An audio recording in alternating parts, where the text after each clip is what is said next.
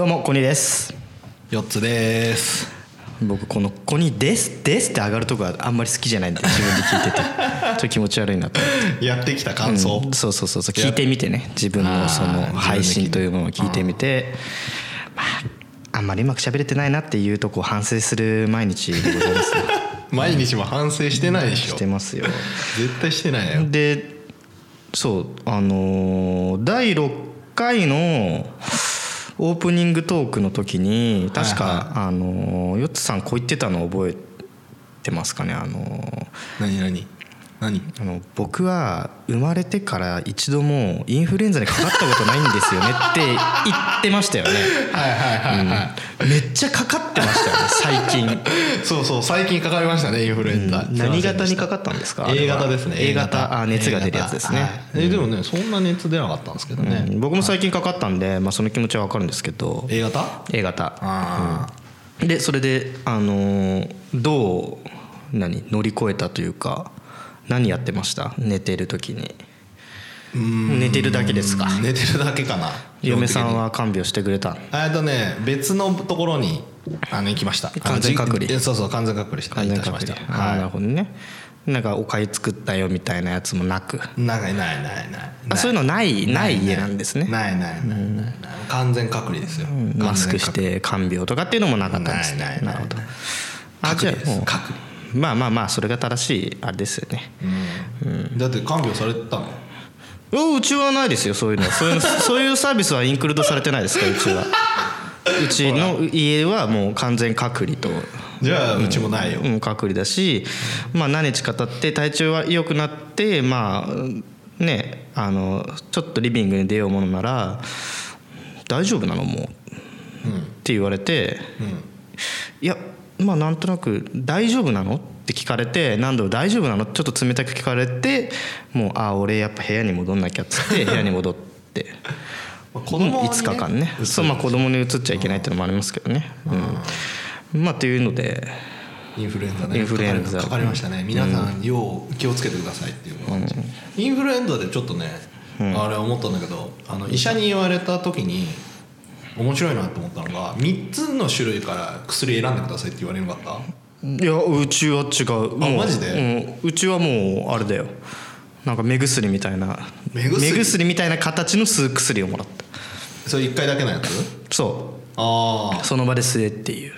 あなるほどね。そうそうそう。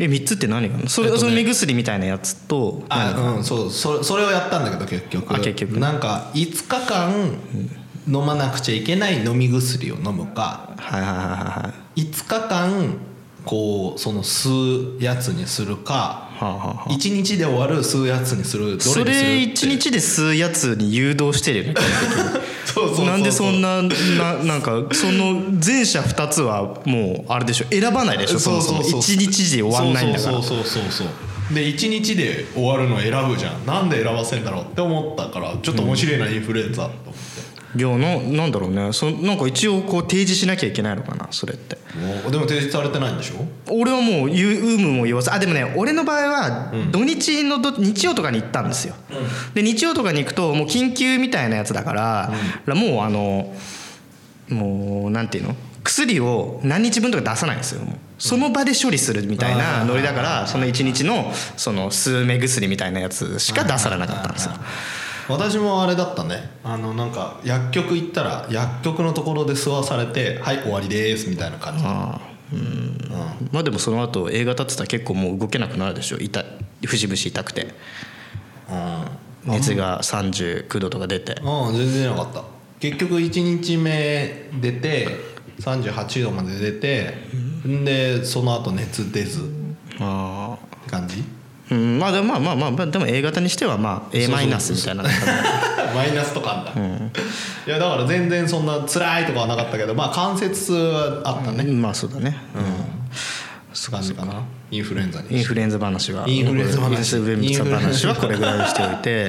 インフルエンザで広がることないもんね広がんないね。インフルエンザはひ広がんない。あでも猛威はすごいよね。猛威はすごい。世間一般には広がってるけどラジオのトークテーマとしては全然広がらないと思う 全然。うまくいってみたけど、うんそう。全然広がらないね。でなうんいつもはなんだかんだ言ってトークテーマっていうのがあるんですけど今回は一切ないんですよ。おおあれね？テストの時と一緒の感じだ。そう、うん、でテストの時もなんだかんだこれ話したいなとかいろいろあったんだけど、うん。でも今回はマジでない。どんな話が出てくるかも俺にも分かんないからうん。何の話しようかなっていうのです。よそのまま続けるっていうのもすごい大変だけどね。この間すごいずっと考えてるでしょ、俺も考えてる。でもあの、うん。いい？どうぞどうぞ。あのツイッターができました。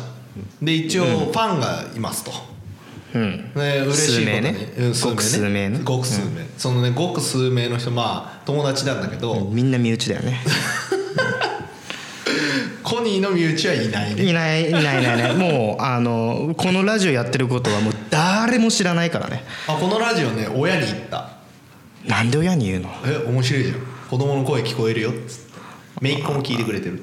ああじゃあもうあんまり俺変なこと言えないわけでしょ？なんでだよいいよ別に。そんな毎日聞いてるわけじゃない。まあまあまあねほんでちょっとなんだろうキティちゃんの話とかもちょっと。ちょいちょいこう入れなきゃいけないプリキュアの話とかもちょい方がいいでしょ。いいよ。なんでそんな媚び売ってんだよ。いやまあまあ、まあ、おかしいでしょ。そういうそういうねあのリスナーの層に合わせた話をしていかないといけないと思って。でもね嬉しいことに友達は面白いって。あの車を運転する仕事仕事柄ね。車を運転しますでだからその毎日ねやってほしいっていうこう嬉しい声があるわけですよ。い毎日聞いてくれるのかな？毎日聞いてくれるんじゃない、わかんないけど。でちょっとずつねなんか面白い話を提供したいっていうプレッシャーがちょっと出てきたんですけど 今日今日は本当にね何のネタも準備してないんだよね。ひどいね。うん、でなんか今の今日ってもう真っ只中じゃないですかオリンピックの。冬季オリンピックの真っ只中でもうそれこそ昨日だか一昨日にあれでしょ？ゆずるくんが金メダル取ったじゃないですか。はいそういうホットなニュースも、まあ、これほ配信されるのがそもそももうちょっと後になるのででちょっとこうホットじゃないニュースなんだよね。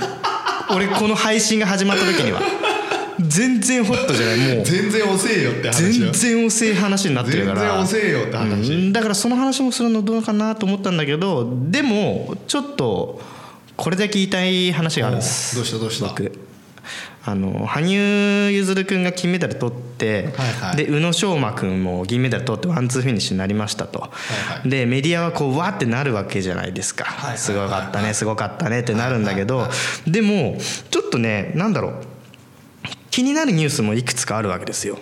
その裏そその裏側というか付属するとことしてなんかインタビュー中に宇野くんのイヤホンをこう羽生くんがつけてあげたとかっていうのがニュースになってるわけですへよ。ー。とか宇野くんがインタビューしてるその下にカメラに見えないところでこうしゃがんで歩くあの羽生くんとかがねはあるとか。いはい。でそういうのがあってなんかその何？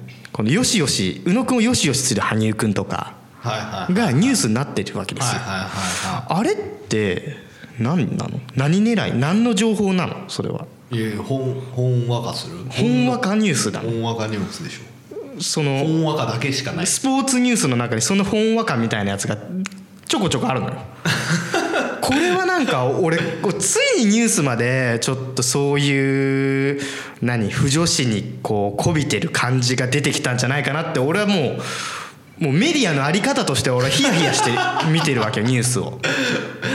いやいいじゃん民放なんだから。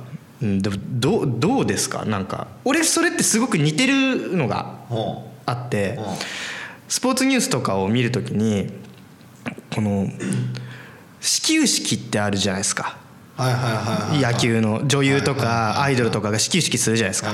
で絶対その後ににニュースになるんですけどそれに石原さとみノーバン始球式って出るんですよ。あれって絶対クリックしちゃうじゃないですかみんな。で何を言いたいのかって多分もう分かると思うんですけど、ノーバン始球式っていうのを文字で入ってくるから、は俺としては石原さとみノーパン始球式に見えるわけですよ。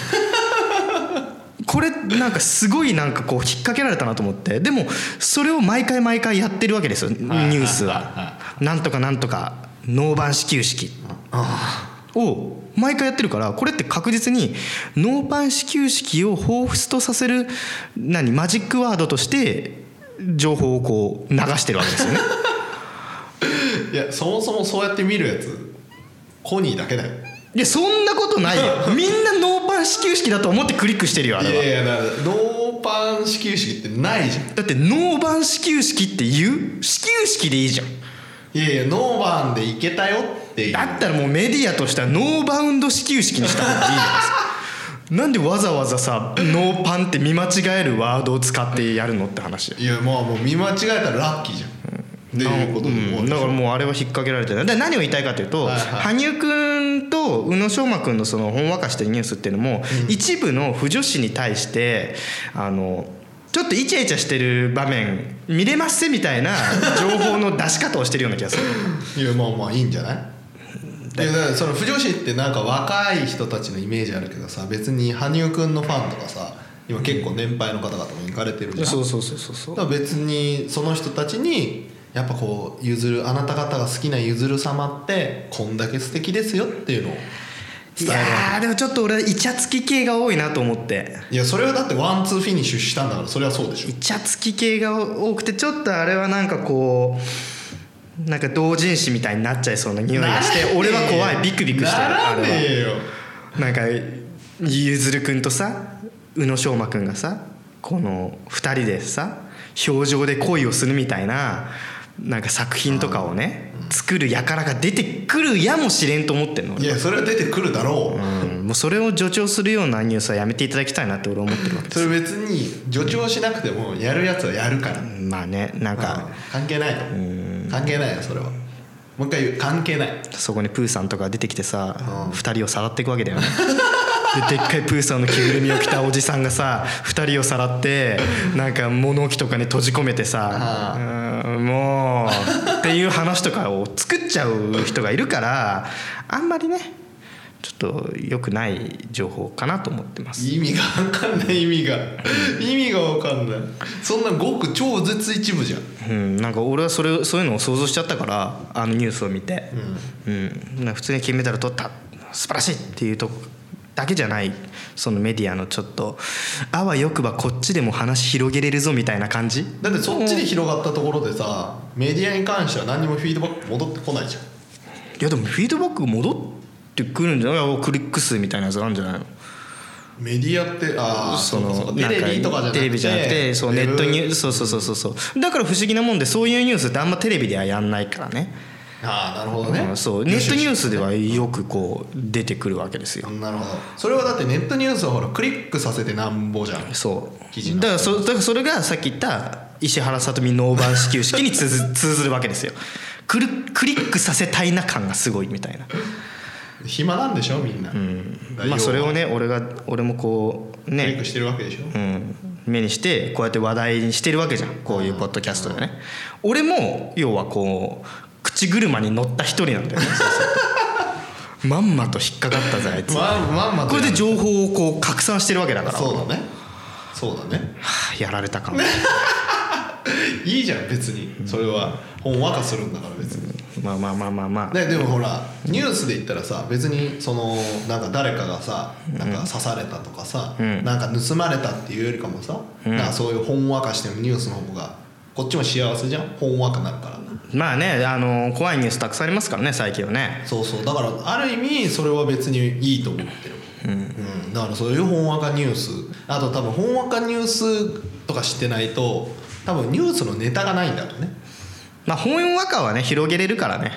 なんか危ないこう狂気狂なんなん狂気のあるね、やつは怒んないと報道できないからね、うん。うんまあそれでいうとあ最近大阪でありましたよね。なんだっけ。あのー職質をされた男性が急いでるからっつってバタフライナイフで警官に立ち向かって 足を打ち抜かれたってニュースありましたよね。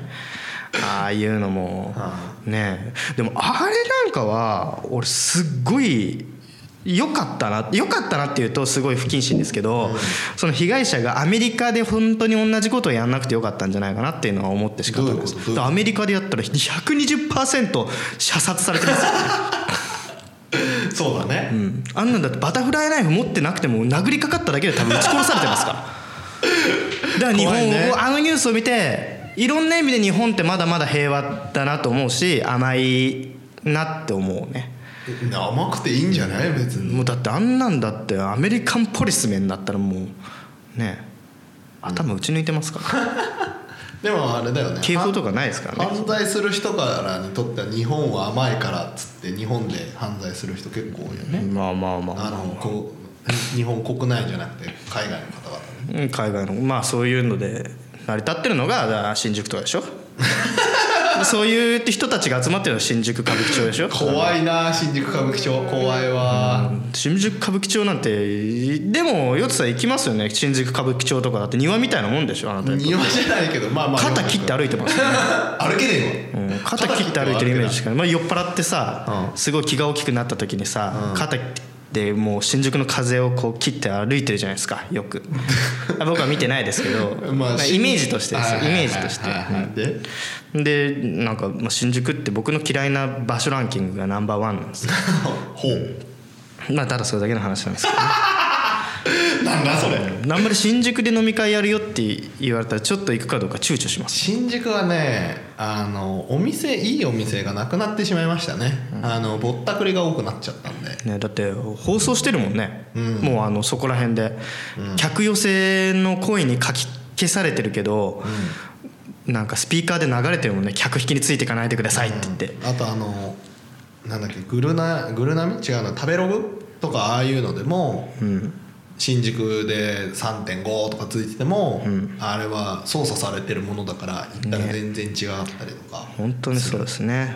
最近のそういうレビュー系はなんかもう信用できないと思った方がいいですね。レビュー系ってあれの形がちょっとずつ変わってきてると思っててさらにこう身内から聞くっていうのが強くなってる気がしていてはいはいはいはいお店ね。あのあれで調べたからじゃなくて。じゃないよね。わかる。めっちゃわかるそれ。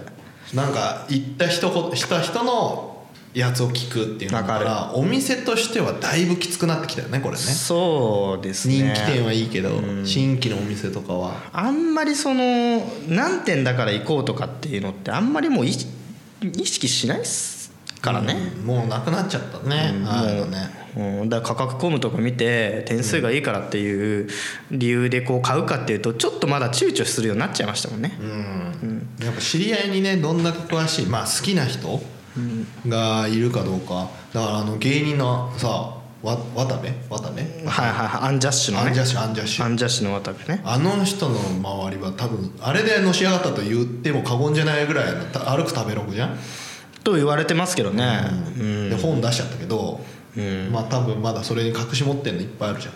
まああるでしょうね。でもでもなんかまあああいう本当に食べ歩いてる人が評価をするっていうのはすごい説得力があるんだけどでも本当に自分と合うかどうかはちょっと分かんないじゃないですか、まあまあまあまあ。しかもその本っていうのが果たしてそのアンジャッシュの渡部に対して何の忖度もなかったかどうかっていうのは分かんないじゃん。確かに確かに。本当に最終的には分かんないじゃん。確かにモンドセレクション金賞って書いてあるけどそのモンドセレクション金賞っていうのがどんだけのものかっていうのも分かんないじゃん。はいはいはい確かにね。うん、だからなんとかのレビューみたいなやつっていうのは本当にこうもう訳が分かんないから僕はあんまりそう信用しないんですよ、えじゃあ新規のお店開拓する時とかどうしてんの？新規のお店の開拓？固まった固まった。でそもそも外食って人に誘われない限りしないんですよ。ね。まあ家族でね行く時とかってあるけどでもそれってよくあるファミレスとかさあるねよくあるとこですよ。回転寿司とか、別に回転寿司別に食べログで何点か見ていかないじゃないですか。もう安心なわけですよ。だからお寿司って言ったら回転寿司じゃない例えばねカウンターのお寿司食べに行くとかになる時もあるわけじゃん。うんまあまあまあまあまあその時どこに入るかっていうのとかどうやって決めるうーんまあ食べログは見ますけどでも点数っていうのがあんまり俺の中での評価基準の中ではあんまり重要視してないわけですよ。だ大体全部3.5でしょ。もう3.5をさ探す3.5以外のものを探すのが難しくない？最近。3とか3.5でしょ、だからどれも3か3.5しか書いてないんだからどこ行っても同じじゃんってなるじゃん でその中のメニューとか価格帯とかを見てもう決めるしかない。もう星なんて何の意味もない。3, 3と3.5しかないんだよで4とかついてたら逆になんか怪しいぞってなるしねもあー確かにね。あのレビュー数の総数によっても変わるっていうかう、ね、でレビューもなんかさなんか変なねローマ人の羅列したやつがさ「美味しかったです」だけ書いてあるやつとかさあんじゃんいろいろ。そういうのとか見るともう本当に意味ないなと思っちゃうまあ開拓しない人だからねそう俺は開拓しない人だからあんまりその分かんないけどね、でもそれで言うとあれだよ。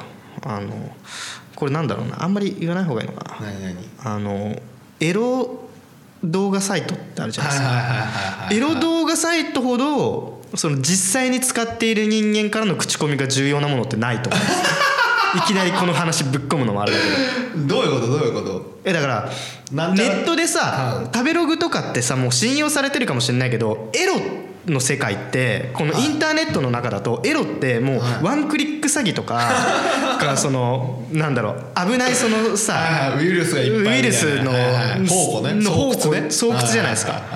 だからあんまりそのエロ動画サイトおすすめって調べてもまともなやつなんて出てこない。だってあまたとあるエロ動画サイトが全部おすすめで出るようになってる。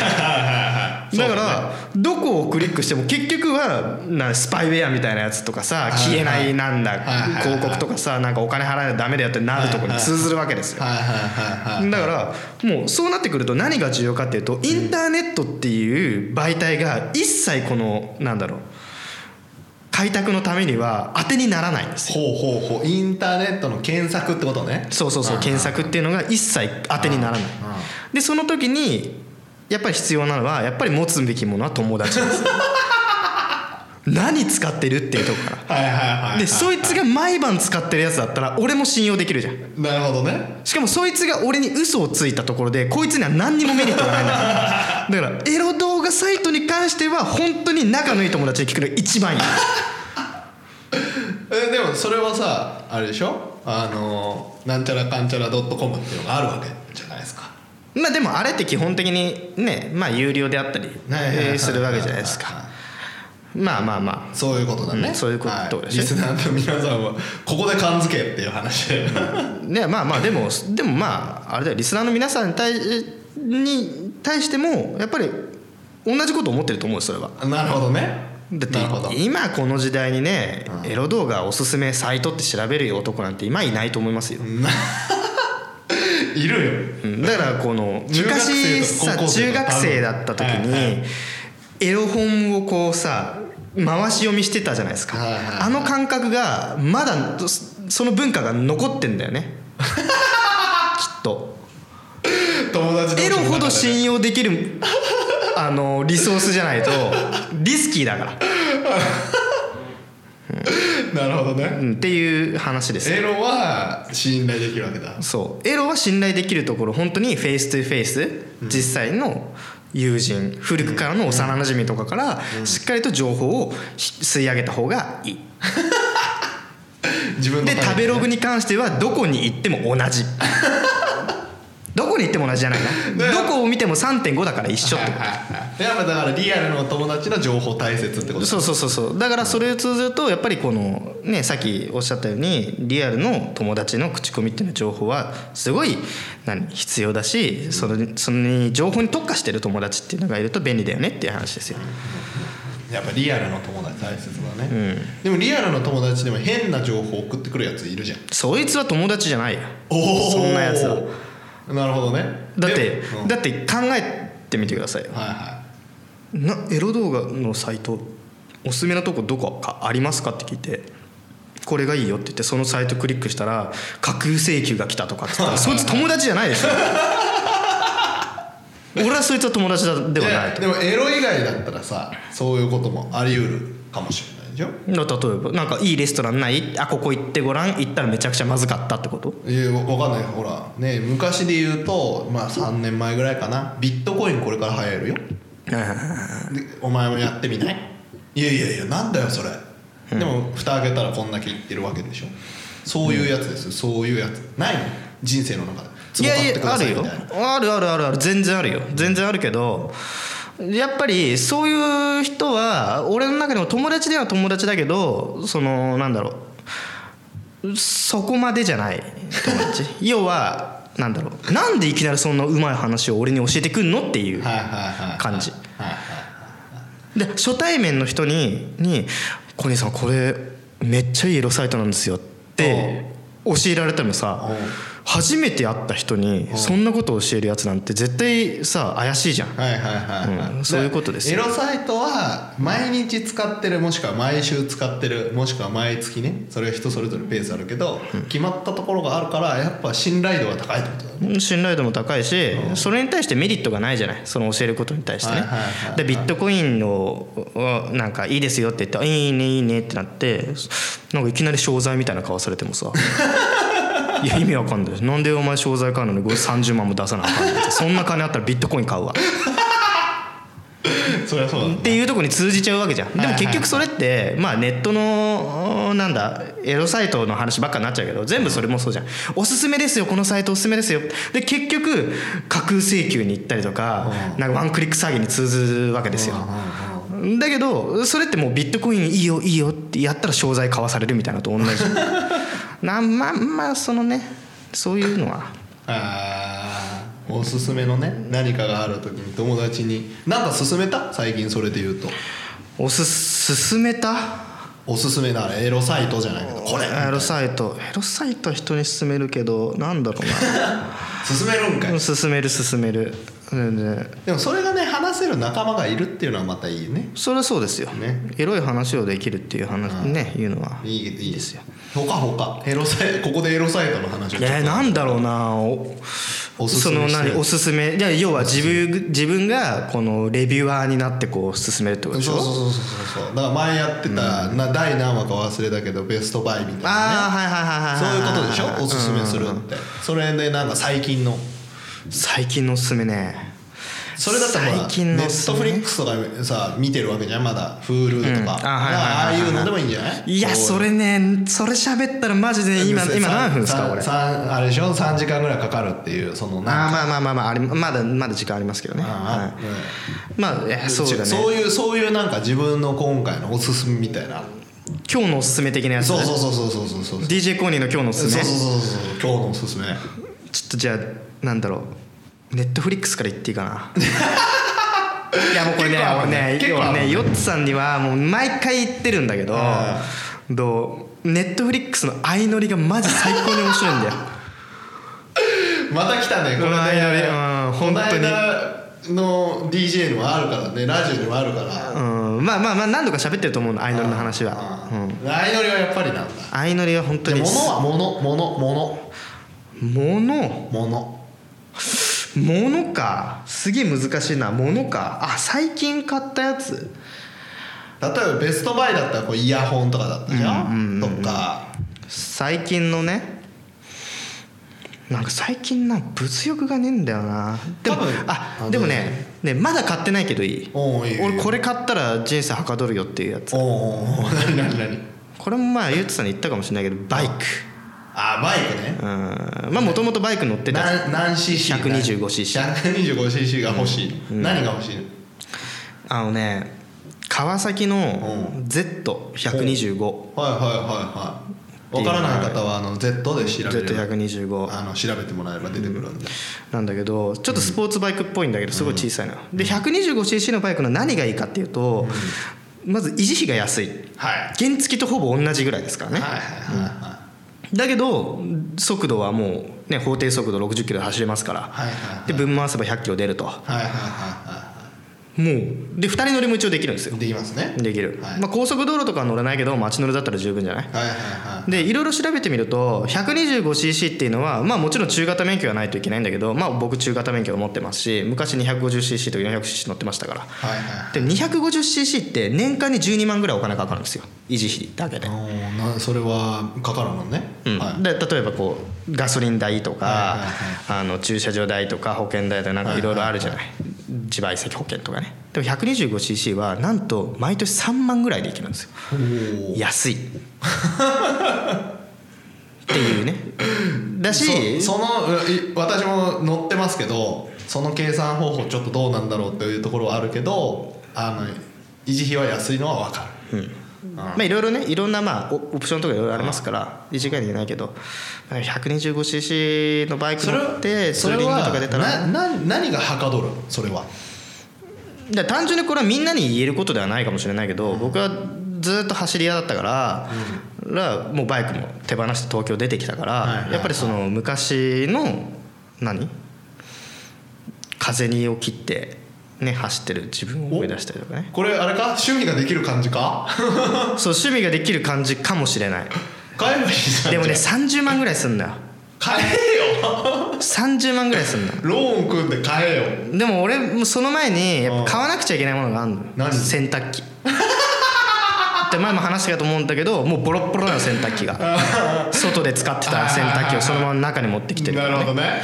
うん。だからそれで洗濯機を買ってでも洗濯機もまあ二十何万するじゃない。ドラム式だから。でその後にバイクを買うとか。ねなるほどね。電子レンジもその間に挟みたい。壊れかけてるから。家電芸人みたいになってきたよ。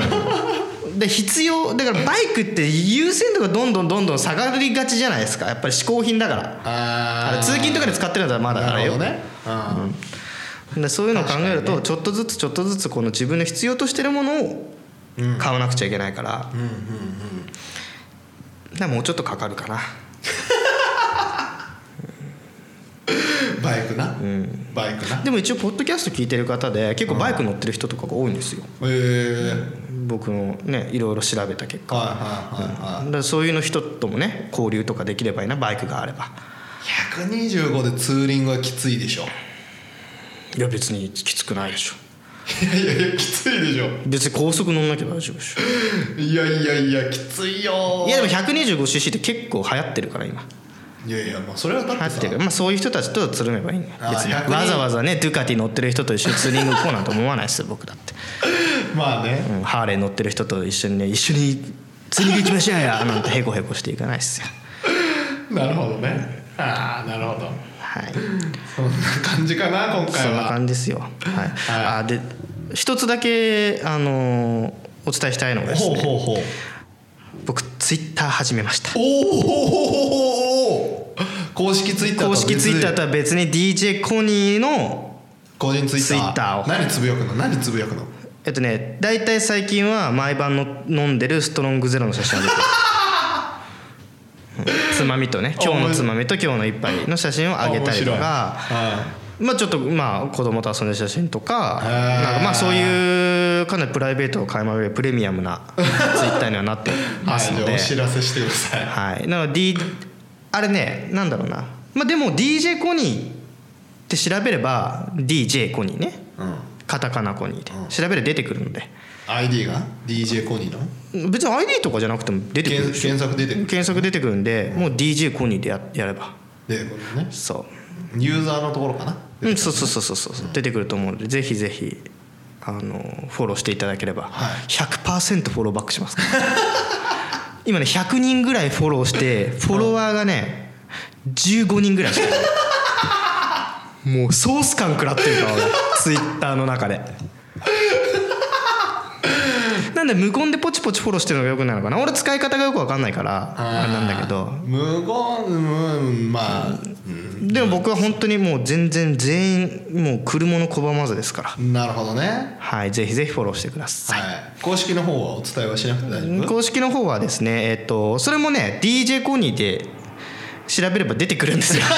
それはそうだ。うんもう調べてこいっていうぐらいしか言えない。ね。本当にもうはいあのあっとなんとかなんとかっていうのがちょっと面倒くさい。面倒くさくなっちゃうからね、この間までやってたらね。そうそうそうそうそう。はいはい。なのでちょっともろもろ PR していきますのではい。よろしくお願いいたします。よろしくお願いします。ではまた次回。コニーでした